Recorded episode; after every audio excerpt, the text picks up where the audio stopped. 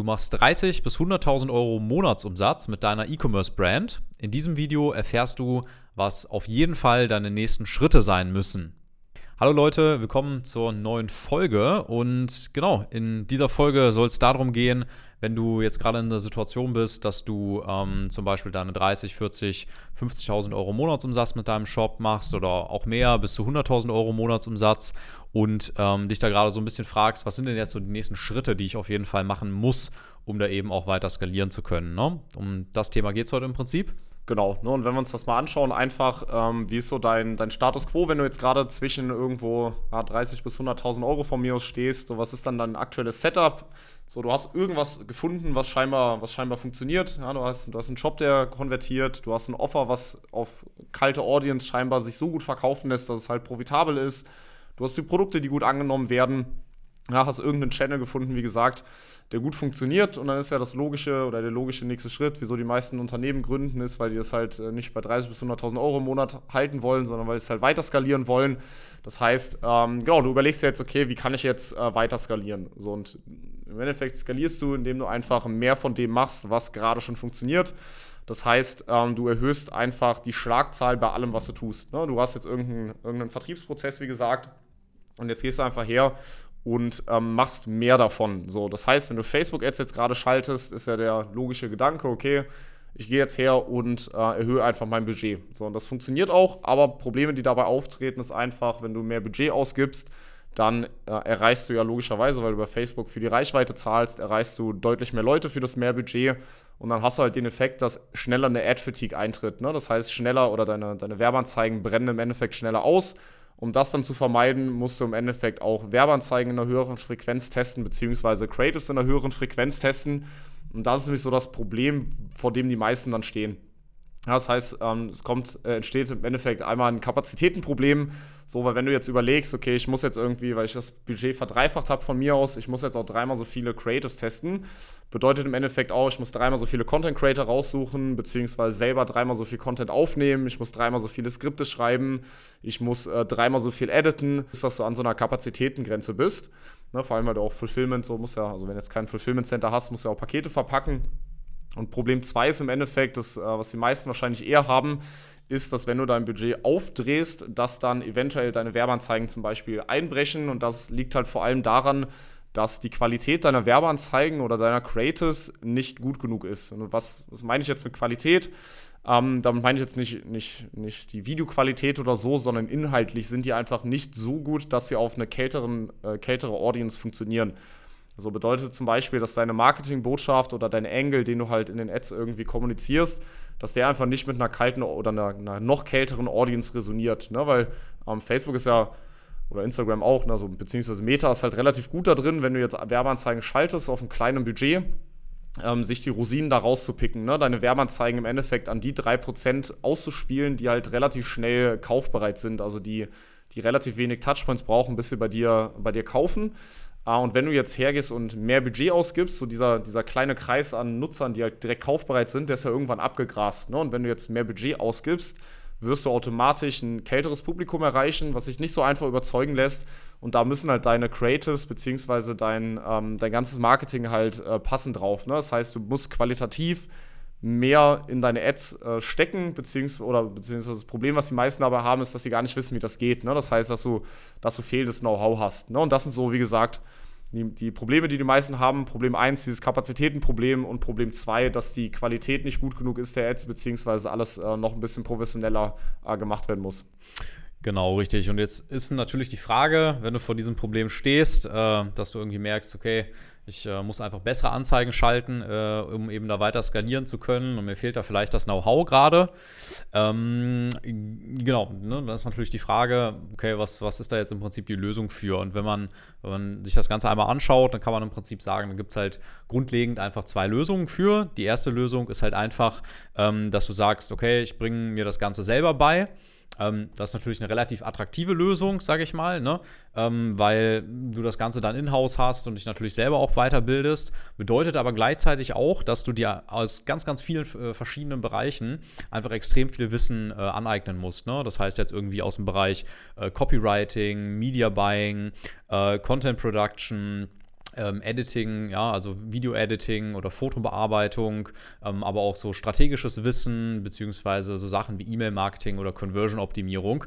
Ähm, ne, das heißt, merkt schon, extrem, extrem viele Themen spielen da einfach, äh, wenn du eine junge E-Commerce-Brand bist, damit rein, die alle ineinander greifen müssen. Und wenn du dich da jetzt verbessern willst, musst du dir natürlich aus, ähm, aus sehr, sehr vielen Bereichen einfach das Wissen aneignen. Ne?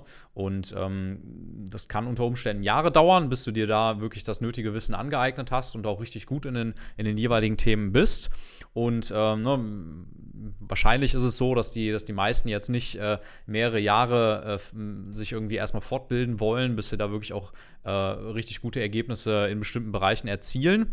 Und da sind wir im Prinzip auch schon bei Lösung 2. Ähm, was halt ähm, eigentlich der viel, viel smartere Weg ist. Ähm, ne, gerade wenn man irgendwie einfach schaut, okay, wie, wie sollte man das unternehmerisch genau machen.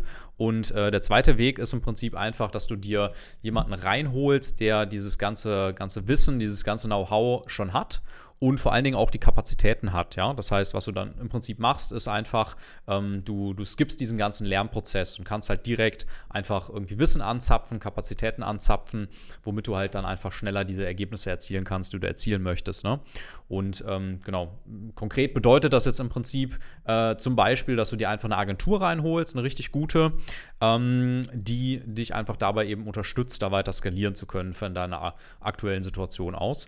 Und ähm, gerade, gerade hier äh, merken wir immer wieder, wenn wir uns äh, mit, mit Interessenten unterhalten, ähm, dass es viele gibt, die äh, mittlerweile extrem ähm, schlechte Erfahrungen gemacht haben mit Agenturen, weil die dann einfach, ja, sage ich mal, äh, ein, zwei Mal irgendwie Pech hatten und bei einer Agentur gelandet sind, die halt eben einfach keine Ahnung hatten, äh, wo halt äh, einfach die Ergebnisse dann nicht gestimmt hat. Ähm, und ähm, ne, da gibt es ja viele Leute, die, ähm, die oft dann auch einfach, ich sage jetzt mal, salopp gesagt, einfach Mindset-Probleme entwickeln, was halt Agenturen angeht und das dann alles über einen Kamm scheren und sagen, okay, äh, Agenturen sind irgendwie immer Müll, äh, niemand äh, braucht äh, jemals eine Agentur. Und äh, da ist natürlich ganz klar zu, zu sagen, ähm, dass das natürlich auf jeden Fall nicht stimmt, ähm, weil die Wahrheit natürlich immer irgendwo in der Mitte liegt. Ne? Also die Wahrheit beim Thema Agenturen ist, ähm, es macht nicht immer für jeden in jeder Situation Sinn, eine Agentur zu beauftragen, ähm, aber es gibt Situationen, wo es halt auf jeden Fall, äh, oder sehr viele Situationen, wo es halt auf jeden Fall Sinn macht, eine richtig gute Agentur zu beauftragen. Ne? Ähm, wann das eben der Fall ist, geht Dennis gleich später noch mal ein bisschen genauer drauf ein, wenn du in so einer Situation bist, wo du eben äh, mehrere 10.000 Euro Monatsumsatz im Shop machst oder äh, ne, beispielsweise jetzt auch 100.000 Euro Monatsumsatz machst, ähm, dann ist das auf jeden Fall eine sehr, sehr gute Situation, wo man von einer Agentur extrem viel profitieren kann. Und ähm, wenn wir uns das mal anschauen, was eigentlich passiert, wenn du dir eine Agentur reinholst, ist im Prinzip, ähm, dass du dir aus all diesen Bereichen, die ich eben aufgezählt habe, ja, das heißt ähm, Copywriting, Media Buying, Content Production, ähm, aber auch dieses strategische Wissen etc. Ähm, oder die, das Thema Editing, Videobearbeitung, ähm, dass du dir ähm, einfach aus all diesen Bereichen jeweils 10% der Kapazitäten einfach einkaufst. Ne? Das heißt, anstatt dir praktisch, also was du im Prinzip machst, ist, ähm, du, du stellst dir praktisch äh, ja, einen fiktiven Mitarbeiter ein, der aber alle Themen abdeckt und äh, im Prinzip dann jeweils mit 10% seiner Kapazitäten äh, abdeckt. Ja? Das heißt, anstatt dir praktisch einfach einen Mitarbeiter einzustellen ähm, äh, für, für jedes Thema, was natürlich einfach nicht geht, weil das irgendwie die Kosten einfach äh, natürlich kostenmäßig einfach nicht möglich wäre, ähm, ne? stellst du dir, holst du dir eine Agentur rein, die dann praktisch so viel kostet wie, wie ein Mitarbeiter jetzt beispielsweise, ähm, aber ähm, dafür praktisch alle Bereiche zu jeweils äh, 10% der Kapazitäten eben abdecken kann. Ne? Ja, genau. Ne, das heißt, äh, wie Mike schon gesagt hat, äh, wenn du jetzt zwischen 30 und 100.000 Euro im Monat stehst, dann sollte definitiv dein nächster Schritt sein, ähm, dir eine Agentur reinzuholen, die dir einfach da, wie gesagt, in den Bereichen unter die Arme greift, mit dir skaliert, einfach weil es halt wissenstechnisch und äh, kapazitätentechnisch bei den meisten nicht ausreicht, das, das selber zu machen aber auch, äh, wie, wie Malte eben schon gesagt hat, ne, ist halt immer timingabhängig. So, es ist halt einfach nicht pauschal, pauschalisierbar bei jedem jetzt irgendwie sinnvoll, sondern wann eine, wann eine Agentur nicht sinnvoll ist, ist zum Beispiel, wenn du halt noch bei Null stehst, ja, und das irgendwie erstmal deine ersten Umsätze machen musst. Ne, deswegen auch äh, erst ab 30.000 ungefähr, äh, sagen wir halt immer, macht es halt Sinn, über eine Agentur nachzudenken. Davor hast halt viel zu viele Kinderkrankheiten und Baustellen, an denen du halt arbeiten musst. Erstmal, weil eine Agentur ist halt ich sag mal, wie eine Art Brandbeschleuniger und jetzt keine Starthilfe. Das heißt, äh, wie gesagt, es macht halt erst Sinn, wenn so ein Grundrauschen mal Minimum da ist und dann holst du dir, äh, das, so lange machst du es selber und dann holst du dir im Endeffekt eine Agentur rein. So, und wann es dann wieder später sinnvoll ist, wieder das Ganze in-house zu nehmen, ist halt, wenn du jetzt schon wirklich hoch siebenstellig bist ne, oder fast achtstellig bist von mir aus, dann macht es halt Sinn, wieder in-house das Ganze reinzuholen, ne, weil es den Firmenwert steigert natürlich, wenn du es irgendwann mal verkaufen willst, die, äh, die Firma. Äh, und weil es dann halt, oder weil du dann halt genug Budget hast, um dir halt von jedem dieser Bereiche, die Malte eben aufgelistet hast, im Endeffekt einen Experten reinzuholen. Und dann kannst du halt besser controllen, natürlich, wenn es in-house alles passiert. Ne? Das ist auch klar.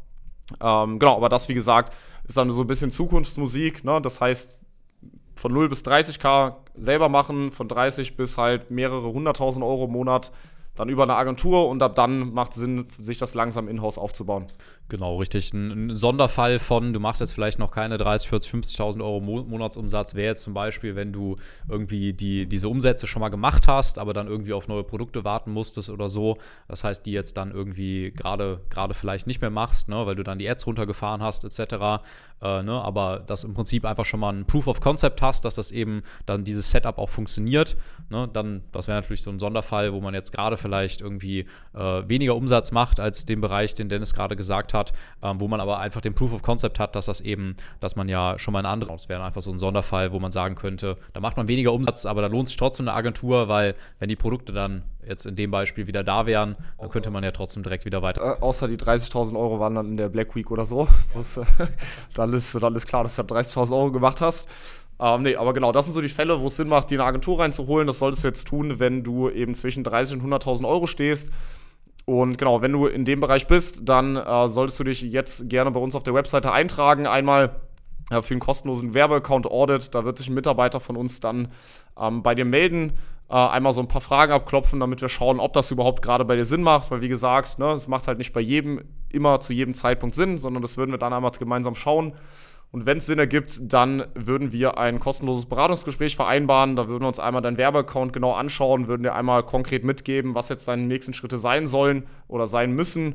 Äh, genau, um dann im Endeffekt auf mehrfach siebenstellige Jahresumsätze zu skalieren. Genau, und ansonsten hoffen wir, hat die Podcast-Folge euch gefallen oder die Folge euch gefallen und dann sehen wir uns oder hören wir uns bei der nächsten Folge.